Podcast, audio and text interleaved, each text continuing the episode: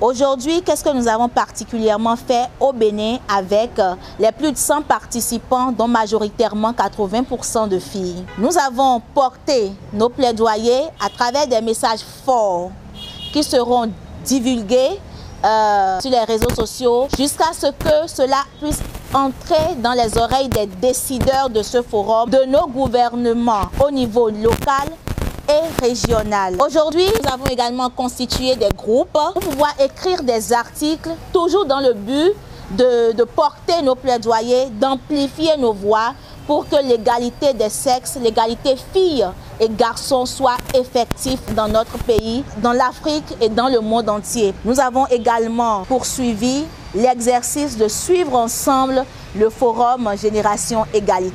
On a rédigé des messages forts pour encourager les femmes plus particulièrement à, à dénoncer les violences auxquelles elles sont la plupart du temps confrontées.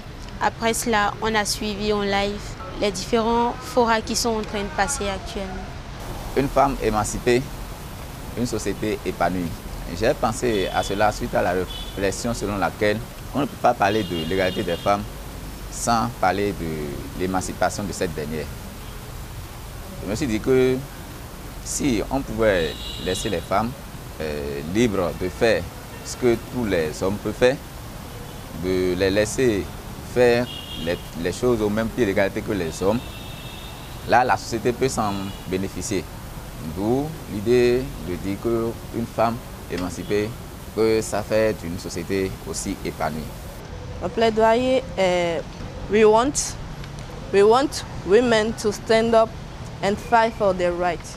Pourquoi? Parce que à la base, ce sont les femmes elles-mêmes qui, se sont laissées piétiner, dominer par les hommes, je dirais, qui se sont laissées faire, qui se sont laissées aller à la discrimination et tout.